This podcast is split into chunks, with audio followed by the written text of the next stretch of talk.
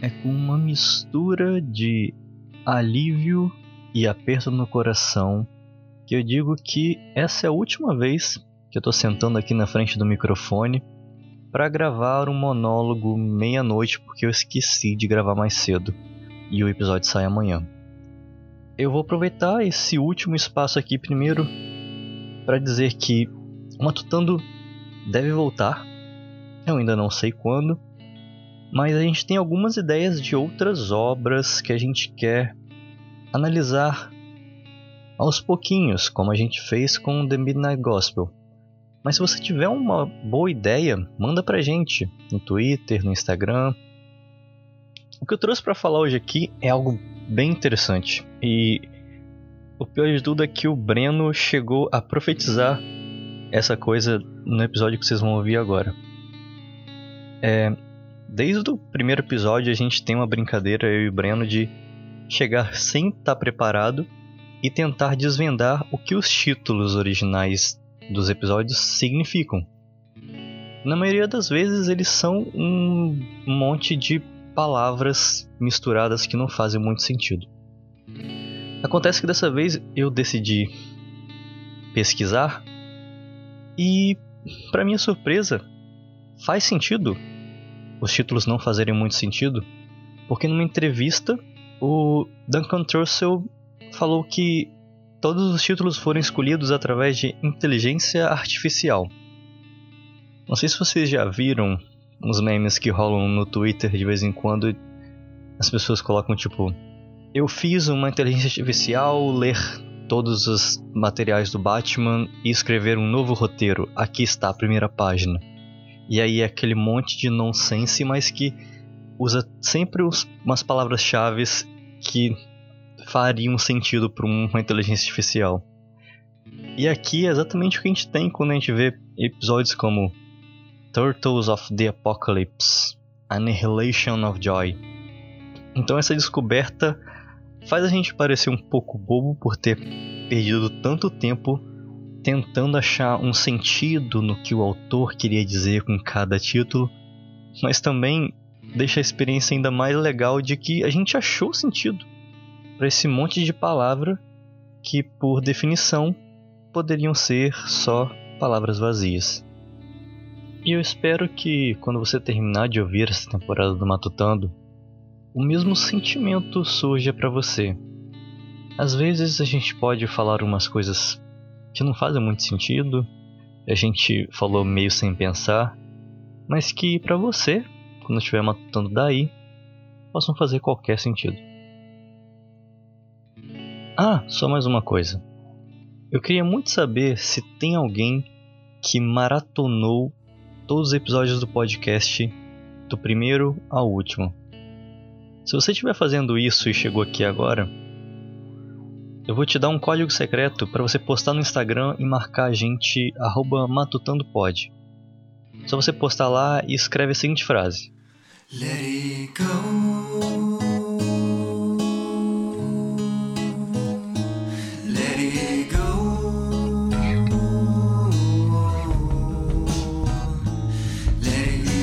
Mouse of Silver, o oitavo e último episódio de The Midnight Gospel. É, chegamos lá, pai. Breno Ramon, o que você achou desse título? Como é o título em inglês? Mouse of Silver. Mouse? Tipo de rato? Isso, exatamente. Rato de prata. Caralho, rato de prata. Por que esses nomes em inglês são tão difíceis? não me diz nada, velho. Rato de prata. Eu não consigo deduzir nada disso. Eu não tenho referência nenhuma pra rato de prata, velho. Eu também não tenho a mínima ideia. Eu tô perdido em todas as palavras desse título. É, então, velho. Tipo, what the fuck? Nem é de ouro, tá ligado? É de prata. Seria as 30 moedas de prata que Judas ganhou. Uma bala de prata para matar um lobisomem? Cara, então.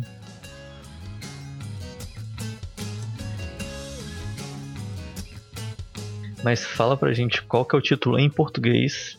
Tá, beleza. O título em português ficou Como Eu Nasci. Pela primeira vez eu vou dar o braço a torcer e dizer que o título brasileiro é melhor que o original. Aí você vai dar o braço a torcer até ver, tipo, o significado de rato de prata. E você diz, não, em inglês agora tudo faz sentido, não sei o que. Quando você ficar aí é, nos fóruns do Reddit, aí, aí vai dizer, nossa, Breno, olha isso aqui. É, e qual é a sinopse? Sim, a sinopse que tem no catálogo da Netflix é Clancy e sua mãe embarcam numa jornada emocionante pelo maravilhoso ciclo de vida e morte com Dinning Verdi, mãe de Duncan Trussell. Esse, esse, esse, essa sinopse é por spoiler.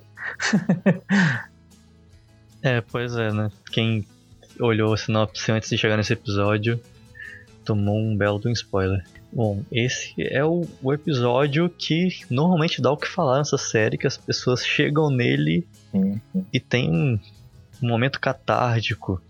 É, é, tipo assim, é o, é o, o que termina a temporada e o que termina com a pessoa, tá ligado? E é o que amarra toda a experiência.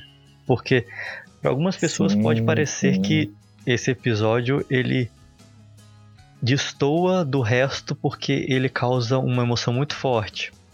Mas a construção de tudo que a gente viu até agora deixa isso que a gente acabou de ver no, nesse oitavo e último episódio muito mais poderoso. Com certeza. Mas vamos adentrar o episódio, né?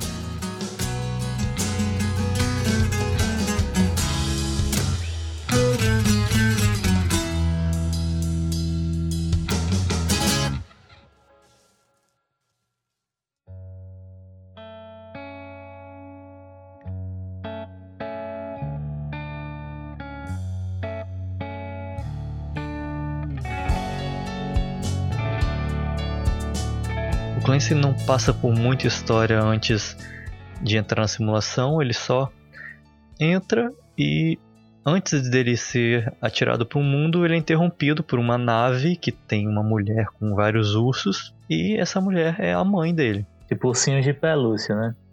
Tipo uns ursinhos carinhosos, né? Tipo, antes disso, é, tem a parte que, tipo assim, quando dele, entre ele botar a cabeça e ele ser jogado por aquele canhão, né? Se eu não estou lembrando errado, ali é para onde ele foi no final daquele episódio do, da prisão.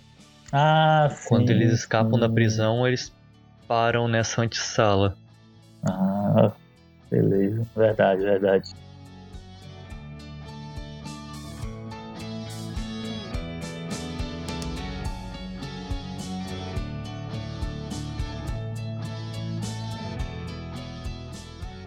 Logo quando ele conversa com a mãe dele, já entra na entrevista, até mesmo porque não teria como eles terem gravado novas falas para esse episódio.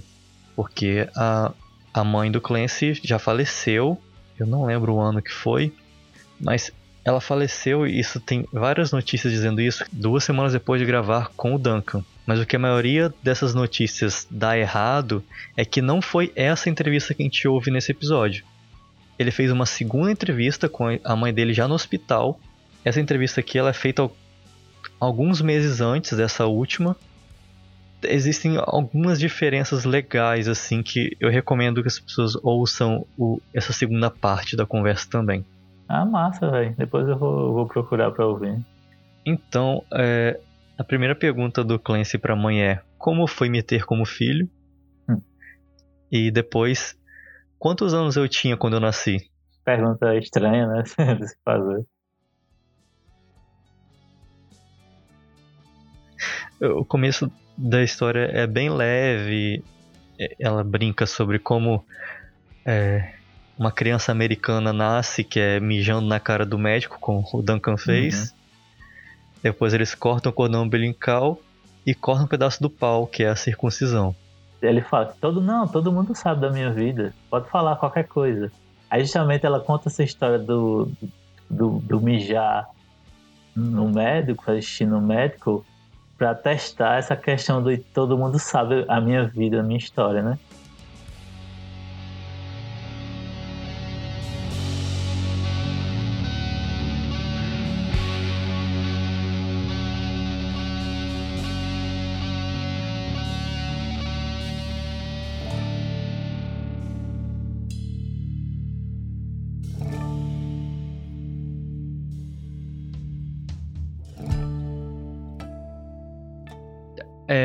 Primeira questão que eles entram mais profundamente é quando o Clancy pergunta o que acontece a seguir depois que ele nasce?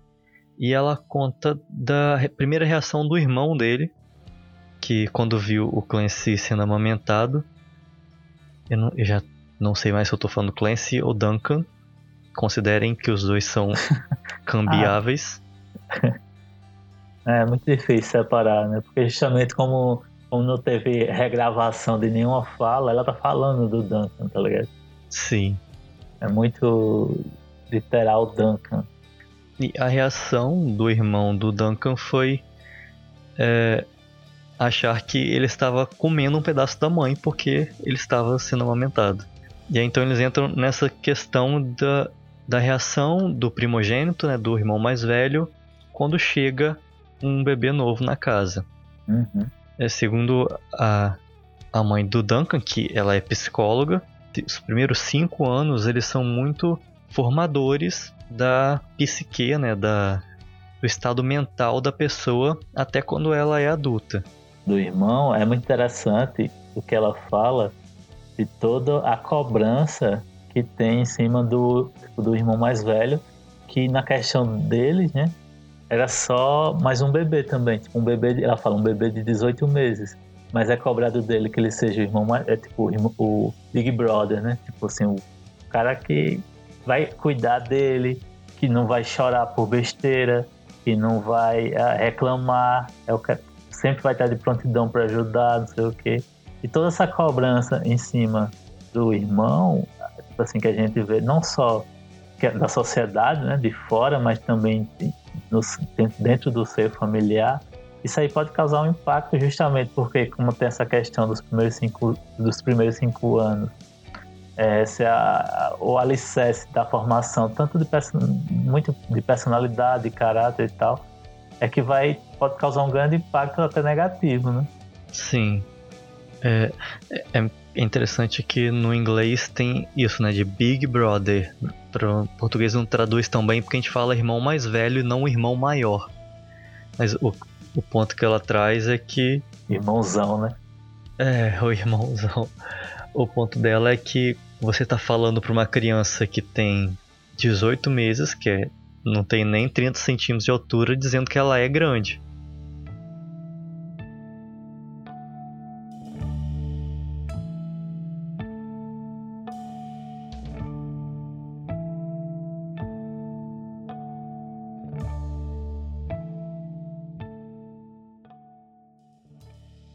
Ela entra um pouco mais fundo, é, saindo um pouco da prática de psicóloga dela para falar de questões espirituais. Ela fala que quando a pessoa é adulta, a prática espiritual dela é uma forma de desconstruir é, essas, esses aprendizados da infância, ou do que ela chama de da família de origem, porque para ela a espiritualidade é desaprender esses padrões para voltar ao que é real. E aí isso vai surgir bastante nessa conversa ainda, mas ela tá voltando àquele sentido de real que a gente falou lá no primeiro episódio, da realidade do universo, que é muito além do que os nossos sentidos, as nossas experiências conseguem é, de fato concretizar. Então tem essa questão de é, ok, o que a gente é como humano é construído de acordo com o nosso aprendizado, mas nessa visão espiritual existe um nós que é, que é, é por essência e que esses aprendizados eles estão no caminho da gente se reencontrar com essa essência. É, assim, só, só voltando um pouco, é, a gente tipo, dentro da, da animação, né? A gente tá tipo, só na conversa mas voltando para o que está acontecendo na animação, que é, que é massa também, é que, tipo, enquanto eles vão conversando, os ursinhos vão seguindo eles, né? E vão meio que fazendo esboços, é, fazendo desenhos e, e, tudo mais, né? Vão fazendo esboços, desenho, pintura, essas coisas deles. Ah, e, tipo assim, a cada passo que eles dão, o, meio que a gente vê o, o Duncan é envelhecendo, né? Uhum. Eles dois envelhecendo, na verdade. Sim, a mãe também. A gente vê muito o, o, essa questão do tempo passar mais rápido, mas passar. E também eles estão vendo pelas janelinhas ali naquele corredor que os ursinhos sim, estão fazendo sim. vários experimentos, né? Os experimentos que isso, aparentemente isso. Tem, tem muito a ver com amor, compaixão, é, cuidado com outras pessoas. São várias vinhetinhas. Uhum, carinho, afeto, coisa, hein? Tipo, como se fossem experimentos, é, é, testes, né? Como se fosse um, a, a, ciência da, do amor, alguma coisa nesse sentido, né? Uhum. É meio que, meio que aquela, a nave lá é como se fosse um grande laboratório para essas coisas. Aqueles ursinhos, meio que, eles parecem como se fossem alienígenas estudando a questão do amor, tentando entender ele. E, tipo assim, por isso que eles, eles são tão fascinados da relação do, tipo, da mãe da mãe com o filho ali, né? Uhum. Eles querem é, guardar cada momento daquilo.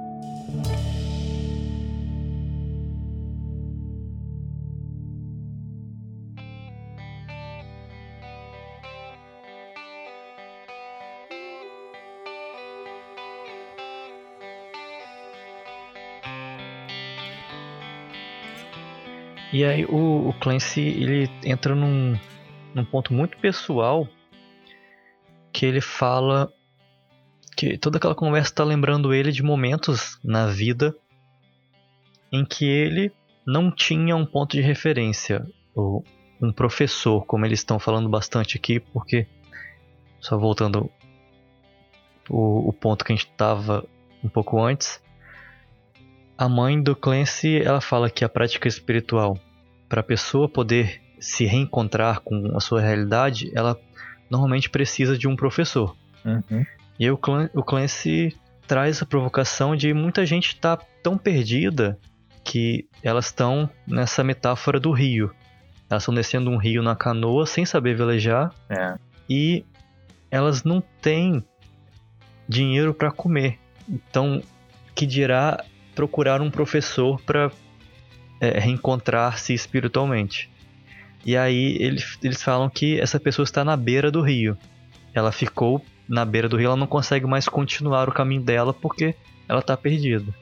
E tipo assim, é, é meio que tipo, volta e meia a gente tem esse questionamento, né?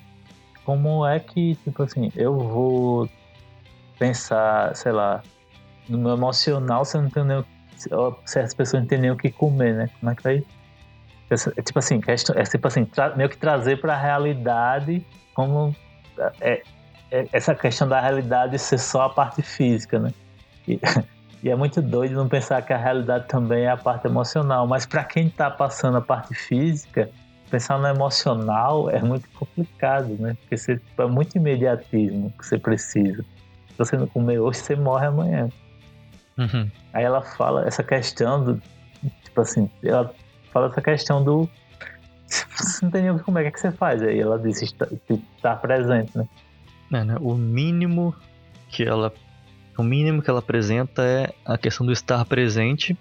E ela vai além com um exemplo bem prático de um exercício que não sei você, mas quando eu assistia eu já eu fiz junto. Com certeza, é tipo, é, acho que, é, acho que é, é, meio impossível não fazer, não fazer junto, velho. É, o exercício é você sentir-se por dentro.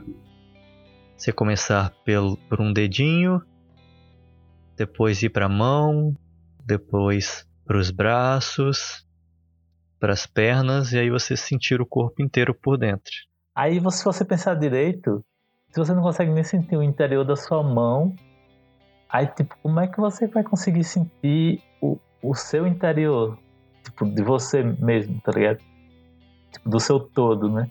Você não consegue uhum. sentir nem da, da, décima parte do seu corpo, como é que você vai sentir do, do, do seu todo, né? E, tipo assim, isso realmente é muito difícil se você parar pra pensar.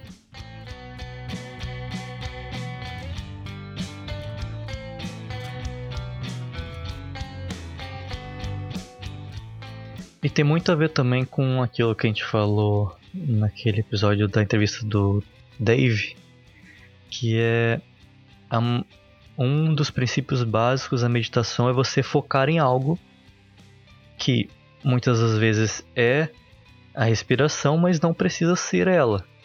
Então focar no estado, não sei se estado, mas focar na posição física do interior da sua mão é um treinamento bom também para o mindfulness. De você ter um foco em uma coisa só. Tô ligado, tô ligado. É, é bem, é bem isso mesmo. Mas, e assim, realmente dá, dá, dá resultado. É muito genial, realmente, esse exercício que ela propõe.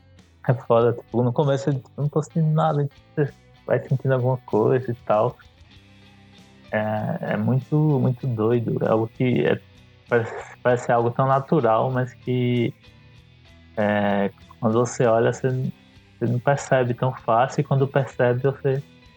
Nossa, eu, eu tô me sentindo, né? Mas uma coisa que ela desvia um pouco do que o, o David fala lá naquele episódio é que ela tem uma pegada de meditação aqui mais voltada para o insight porque ela complementa depois, isso é, já é um pouquinho na frente da cena que a gente ainda vai falar. Mas ela complementa de depois que você se sente, sente os seus membros, você também precisa ver e ouvir. E ela não fala necessariamente de ver e ouvir coisas que estão no ambiente, mas ver e ouvir aquilo que vai vir até você quando você muda o seu estado de consciência. Para você, Breno, talvez seja um pouco mais difícil ver nesse caso. Ah. Mas tem toda essa questão de. Uh, o que ela incentiva aqui é que você deixe os pensamentos é, invadirem sua cabeça. É, então.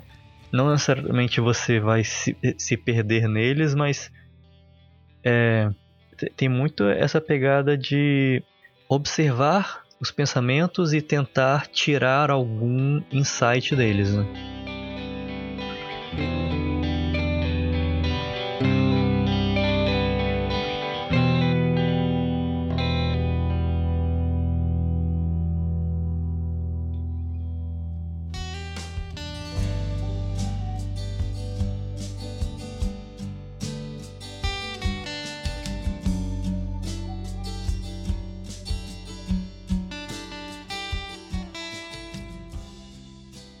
Justamente durante todo esse tempo, eles como eles estão envelhecendo e tal no episódio, e ela tá bem velhinha, ela vai se enrolando, né? Ele enrola ela numa coxa de retalhos. São várias referências, tá ligado? Tem vários desenhos religiosos, referências da vida mesmo. E às vezes a gente precisa, tipo, justamente, é, quando parar um pouco, é pegar essa coxa de retalhos e tentar ver ela toda, né? E às vezes depois separar um ou outro, mas eu tentava ver justamente essa manta, sei lá. Uhum. É, essa coxa de retalhos, ela também tem muito um, uma carga cultural de várias é, civilizações, até que na, na, América Latina, América Central, de usar essa manta de retalho, esse kilt, hum. como uma forma de contar histórias. Verdade. Às vezes você encontra até em, em exposições de em museus as histórias de comunidades, de pessoas contadas através dessas peças né, de tecido costuradas à mão.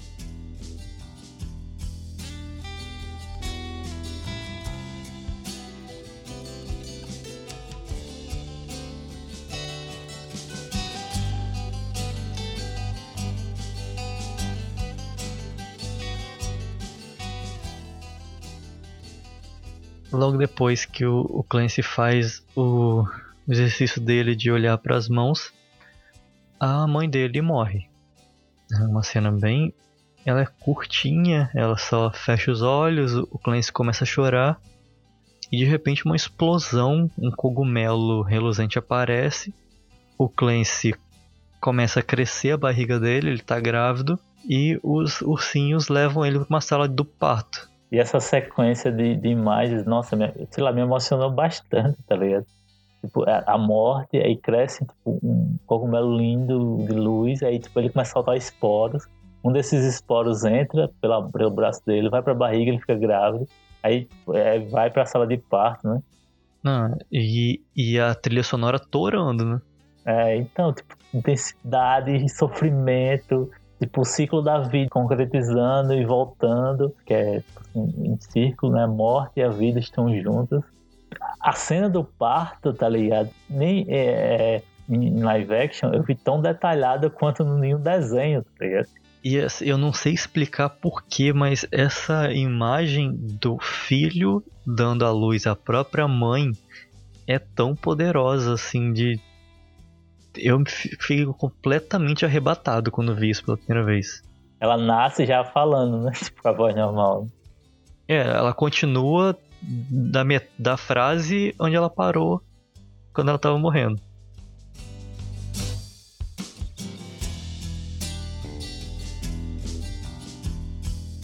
É, concluindo o que eles estavam falando lá na sala do parto, é que essa técnica ajuda a pessoa a encontrar-se de volta ao rio. Ela lembrar que o rio existe.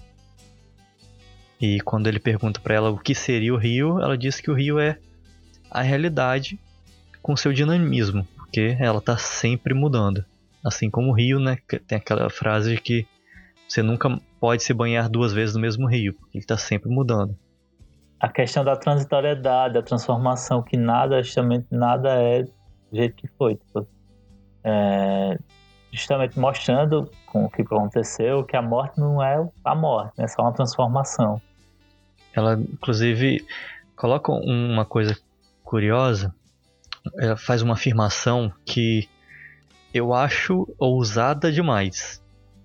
Ela fala assim: entender o que está fora do espaço e do tempo é mais real que as construções da mente. Justamente ela está falando que quando você começa a ter esse estado alterado mental, esse estado elevado, você começa a entender aquilo que tecnicamente a gente não entende, aquilo que está fora do, do, nosso alcance das nossas sensações. E assim, cada vez mais o discurso dela parece estar tá saindo da meditação como ferramenta da psicologia para a meditação como ferramenta da magia. É. É. É, pode ser. Inclusive, ela fala que você, quando você está nesse estado, você consegue. Você deve procurar perguntas que você não aprendeu em livro, são perguntas que vão surgir naturalmente. E aí, é, eu estou tecendo essa crítica porque, justamente na frase seguinte, ela usa o, o argumento coach de, da carta reversa e fala assim: não, porque a primeira coisa que você vai fazer é julgar que isso é uma péssima ideia. Que é exatamente o que eu fiz quando ela é, sugeriu aquilo.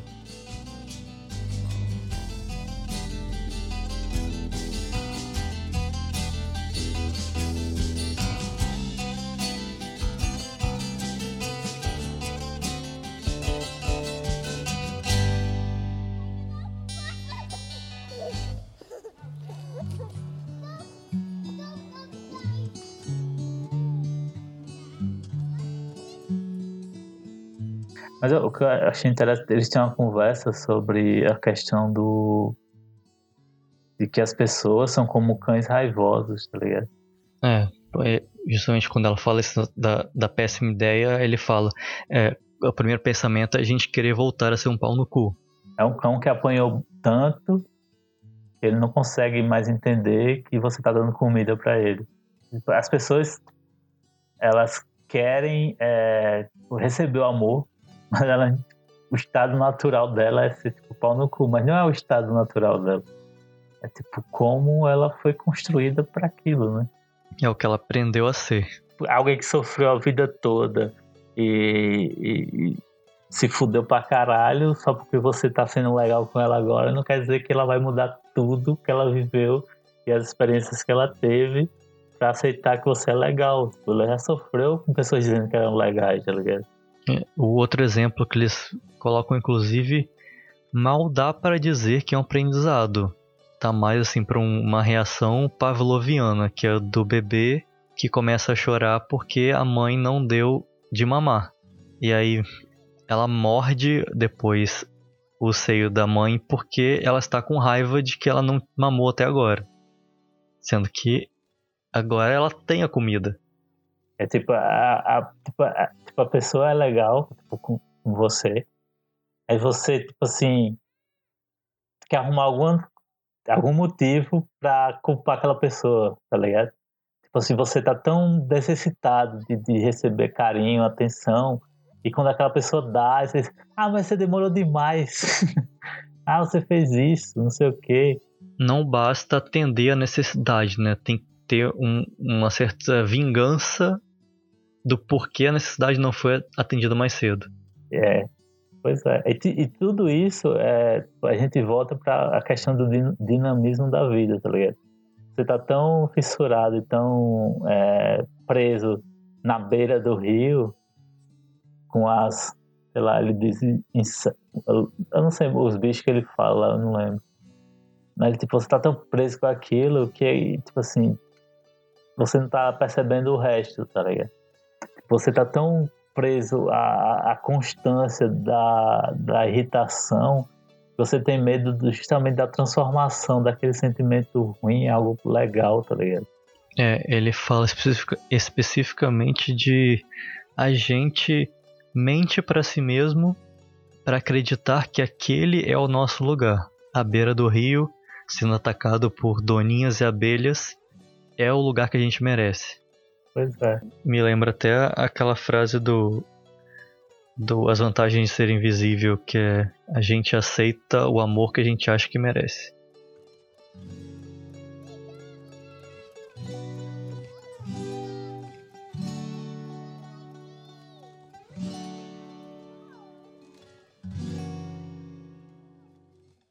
Começam, eles começam a falar dessa questão, tipo, de algum controle, né? Isso. Aí, tipo assim, você não consegue contro controlar o, tipo, o rio, né? Que é a, a realidade, a vida, a fome, o que seja. Mas você consegue controlar alguns aspectos de como você se relaciona com aquilo, né? Como você reage em, perante a, a situações.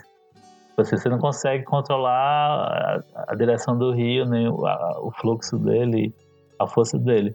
Mas como você vai lidar com isso tudo, você meio que consegue controlar. Tipo, a sua reação em relação àquilo, né? Aí ele dá o exemplo de você não pode controlar quando a sua casa é atingida por um tornado, mas você pode controlar a sua reação àquela situação. E isso nos leva ao que ele chama de a versão extrema do tornado derrubando a casa, que é a mãe dele ter descoberto quatro anos antes que ela tinha um câncer. É... Foda, aí começa justamente a conversar sobre esse câncer, né? E é a parte que, tipo, que a gente fica, caralho. É porque esses, durante esses quatro anos, né, ela tem ouvido constantemente que ela tem seis semanas para viver. Desde o do dia que ela teve o diagnóstico, ela tem seis semanas para viver. Inclusive dela ter sido orientada a ligar para um crematório e perguntar quanto custa para ela poder deixar pago adiantado a, cremação. Para garantir que ela pague antes de morrer, tipo assim, para ela não não precisa, tipo assim, não ficar, sei lá, a empresa não ficar sem o dinheiro, tá ligado? E a mãe do Clancy parece que tá super de boa quando ela começa a falar sobre isso, porque ela também, depois de quatro anos ouvindo isso, acabou tendo é, uma atitude muito mais relax com relação à própria morte. É, é, ela, segundo ela, né, ela aceitou o fluxo do rio e viu que isso era muito mais fácil do que lutar contra ele. É, ele repete uma frase que ele falou lá traz num, naquele episódio medieval, acho que é o 3, que é a meditação é preparar-se para a morte. É o 4, é o 4 esse. Enquanto a Trude naquele episódio não concorda com essa frase, a mãe diz que ela acha que é verdade.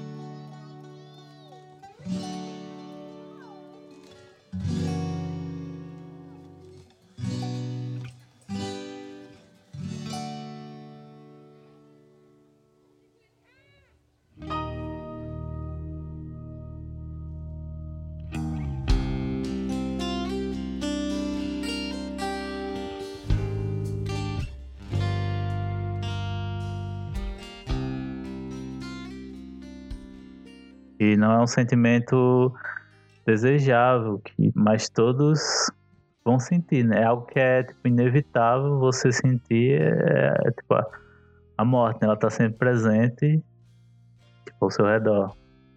E, e o Clancy, ele diz que é muito curioso porque o mundo, o universo, quando você olha para ele, ele parece estável, né? As coisas acontecem de uma forma muito organizada, mas isso é só a gente não querendo encarar a realidade de que tudo é muito imprevisível, na verdade. Que a uhum. morte vem a qualquer momento, que a dor acontece. Ele fala essa questão de que a gente se entope de atividades ridículas para evitar esse sentimento, né? De, de, de, sentir essa coisa que é inevitável, né? Sei lá, com isso a gente percebe como a gente cria tantos me mecanismos, tá ligado? Para evitar a dor que a gente acaba tipo, bloqueando tipo, qualquer sentimento, tá ligado? Que possa. Tipo, a gente se, se fecha tanto e não querer sentir, sofrer e tal, que a gente cria essa armadura em volta do nosso coração, em volta do nosso corpo, lá, no sentido figurado de, de você se fechar tanto que não quer que ninguém se aproxime disso, de você.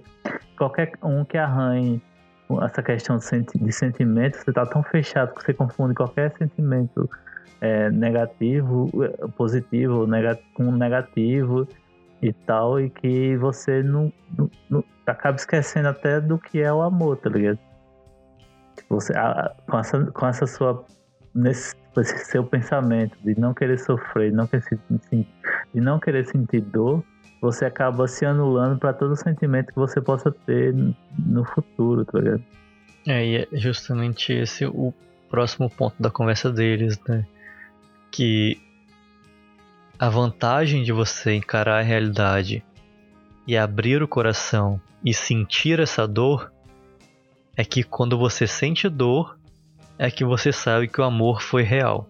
Nisso aqui, né, eles já passaram pela transformação da máquina, né, que eles foram de corpos para partículas, né, como uma nuvem de átomos jogados para o espaço. Como se fosse uma nebulosa, que é tipo onde se formam as estrelas, tá ligado?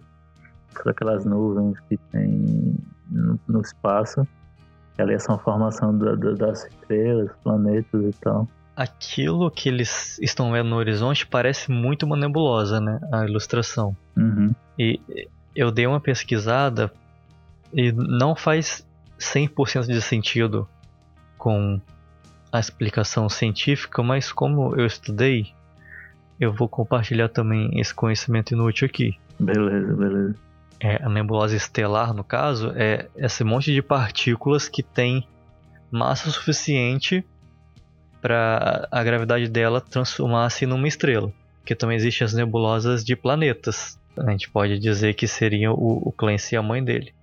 A nebulosa depois ela vira uma estrela, né? E se ela for uma estrela grande o suficiente, ela quando ela fica muito velha, ela vira uma supergigante vermelha.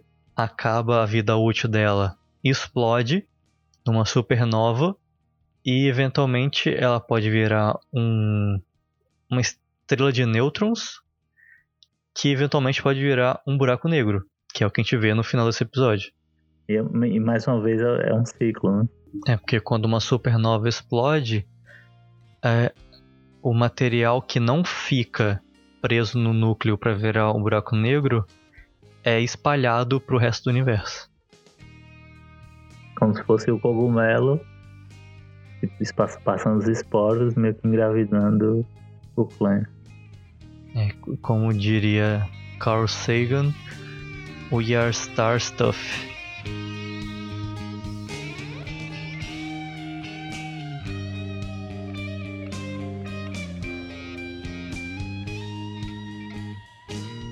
Aí sim, aí eles estão nesse, nessa forma e tal, aí ele começa a falar sobre a questão da dor, né?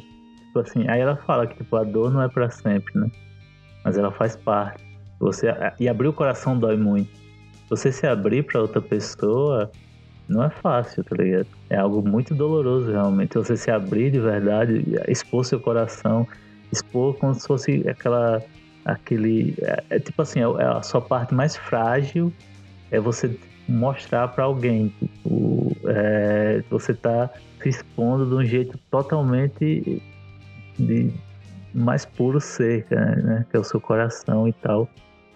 E tipo assim, só que você tem que entender, se você tipo, abrir o coração dói, pode ser que doa por muito tempo, pode ser que doa por muito, muito tempo, mas não é para sempre. É tipo, você tá na situação. É, é tipo, você tá na situação, você. Quando você tá numa situação ruim, você sempre acha que aquela situação é a pior que você já passou na sua vida, né? Aí você percebe que sempre tem coisa pior para vir. Mas entender que tipo aquela situação é um momento de, de transformação. Tudo que você passa na sua vida é um momento de transformação. Aí ela fala que até a dor, ela se transforma em amor. Uhum. Eles falam muito que a tendência de tudo é surgir e desaparecer, né? Até uhum. nós como humanos. E a dor também tem essa tendência, né? Ela surge, mas você sabe que ela desaparece com o tempo.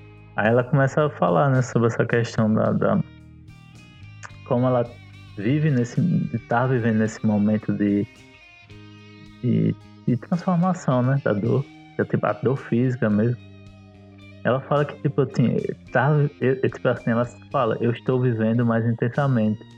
Porque eu estou morrendo e vivendo ao mesmo tempo. Isso. E a gente, tipo, é muito interessante você vive, viver mais quando você tem tão pouco tempo, né? Você sempre vive mais. Tipo assim, de viver mais, de viver completamente a sua vida, quando você sabe que você não tem pouco tempo dela quanto mais você encara essa mortalidade, mais clareza você tem do, do sentido que a sua vida deveria ter. Uhum. E até esse negócio que você falou agora do encarar, né? Que é, é o conselho que o Clancy pede para ela dar para as pessoas que estão passando por isso, né? Por esse momento de, de, de morte, né? Iminente, assim ela, ela diz, né? Que encare a morte, é o conselho que ela dá. E aqui justamente a gente sofre mais se lutar contra o fluxo do rio, né?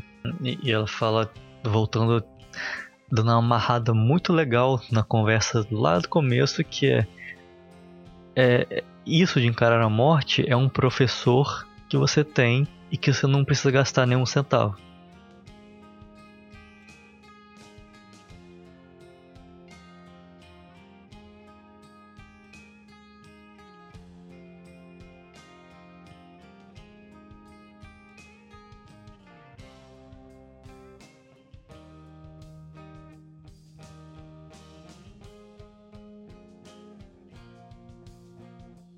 Essa questão do amor, ou ela fala que amor é apoio, é suporte, você precisa ter esse amor.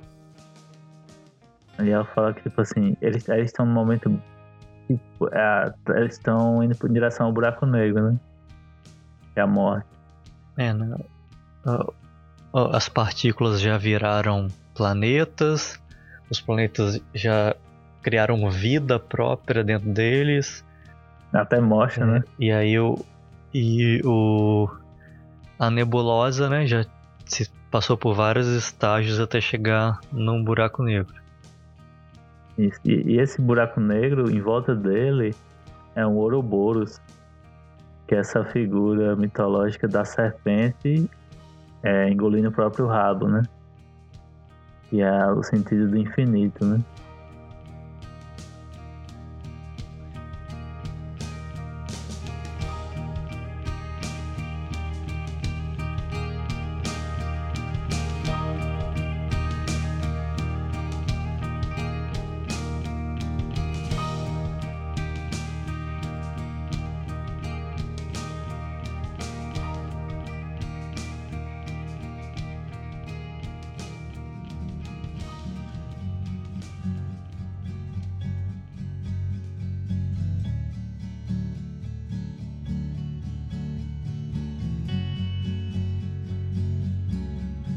Eles já estão bem próximos de chegar no buraco negro, eles falam algo também sobre essa quando se deixa o fluxo do rio seguir, você tem uma vantagem que é perceber que o amor é algo que te segura e que é, esse amor, essa coisa que chamamos de amor, como ela diz, é benevolente.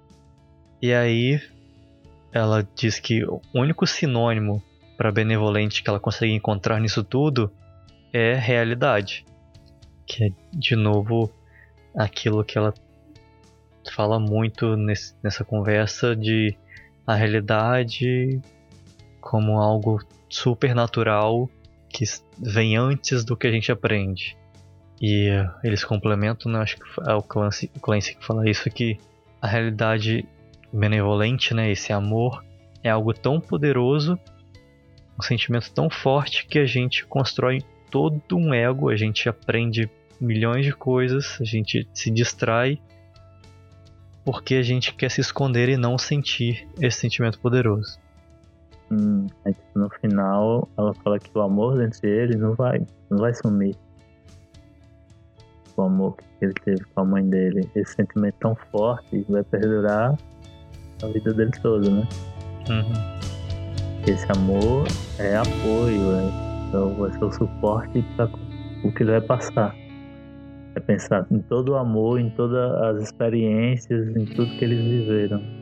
E aí, de todas as convicções que ela apresentou até aqui, ela diz que, que o amor não vai embora é a coisa que ela mais acredita.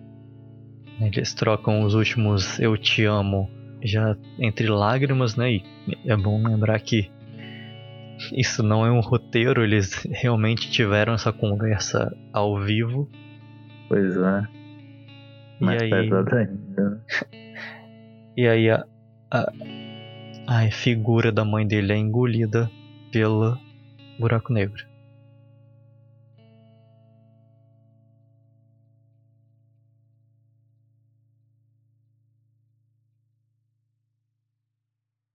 Mas não acaba aí. é, aí a gente tem o fechamento da história da série, né? E durante esse episódio teve todos aqueles vislumbres intensos e malucos e tal. Aí a gente entende agora que é tipo a polícia da simulação tá chegando pra prender o Clancy. Na realidade, ele só dá um tiro pelas costas do Clancy, né? Como todo e bom policial. Isso, o simulador explode, gerando uma daquelas gosmas que prendeu o Capitão Bryce em alguns episódios passados. O vizinho também consegue fugir, levando as crianças deles para dentro do próprio simulador. É, ele diz: não seremos mais de carne, seremos elétricos. É uma coisa assim, pulsos elétricos, é uma coisa assim que ele diz. E o buraco negro, ele desaparece, né? E aí o Clancy surge num, num lugar meio meio eh, vida após a morte ali, né? Que ele entra num, num ônibus. O ônibus é dirigido pelo Rei das Colheres. E lá dentro tem todos os personagens. Exato, né? Todos os personagens que marcaram a temporada estão lá, né? São os passageiros da. como se fosse um ônibus trem, né? Uhum. Só tem um, né? Que ele não conhece. Ele senta do lado dele. Uhum, que aí ele pergunta se ele quer ser entrevistado, depois ele muda de ideia e pergunta: Eu morri? e a voz e, e, o desenho é do Ramdas, que era o guru do, do Clancy, que também faleceu.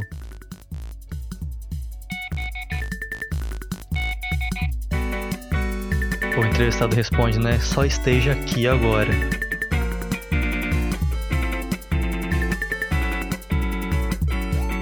Sim.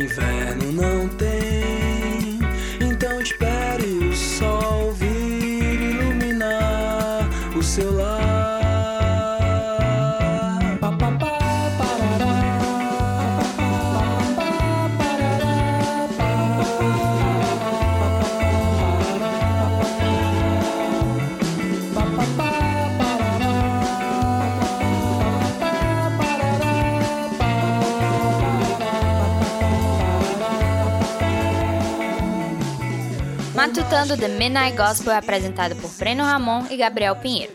Produzido e editado por Gabriel Pinheiro. Músicas da trilha sonora distribuídas por Creative Commons. Música instrumental por Andy G. Cohen. Música dos créditos por Mombojó. Voltamos na semana que vem com uma continuação dessa conversa, mas dessa vez por uma perspectiva mais pessoal. Até lá, siga nossas redes sociais no Twitter e no Instagram como arroba matutandopod. Procure no Spotify onde quer que você ouve podcast por Matutando The Midnight Gospel.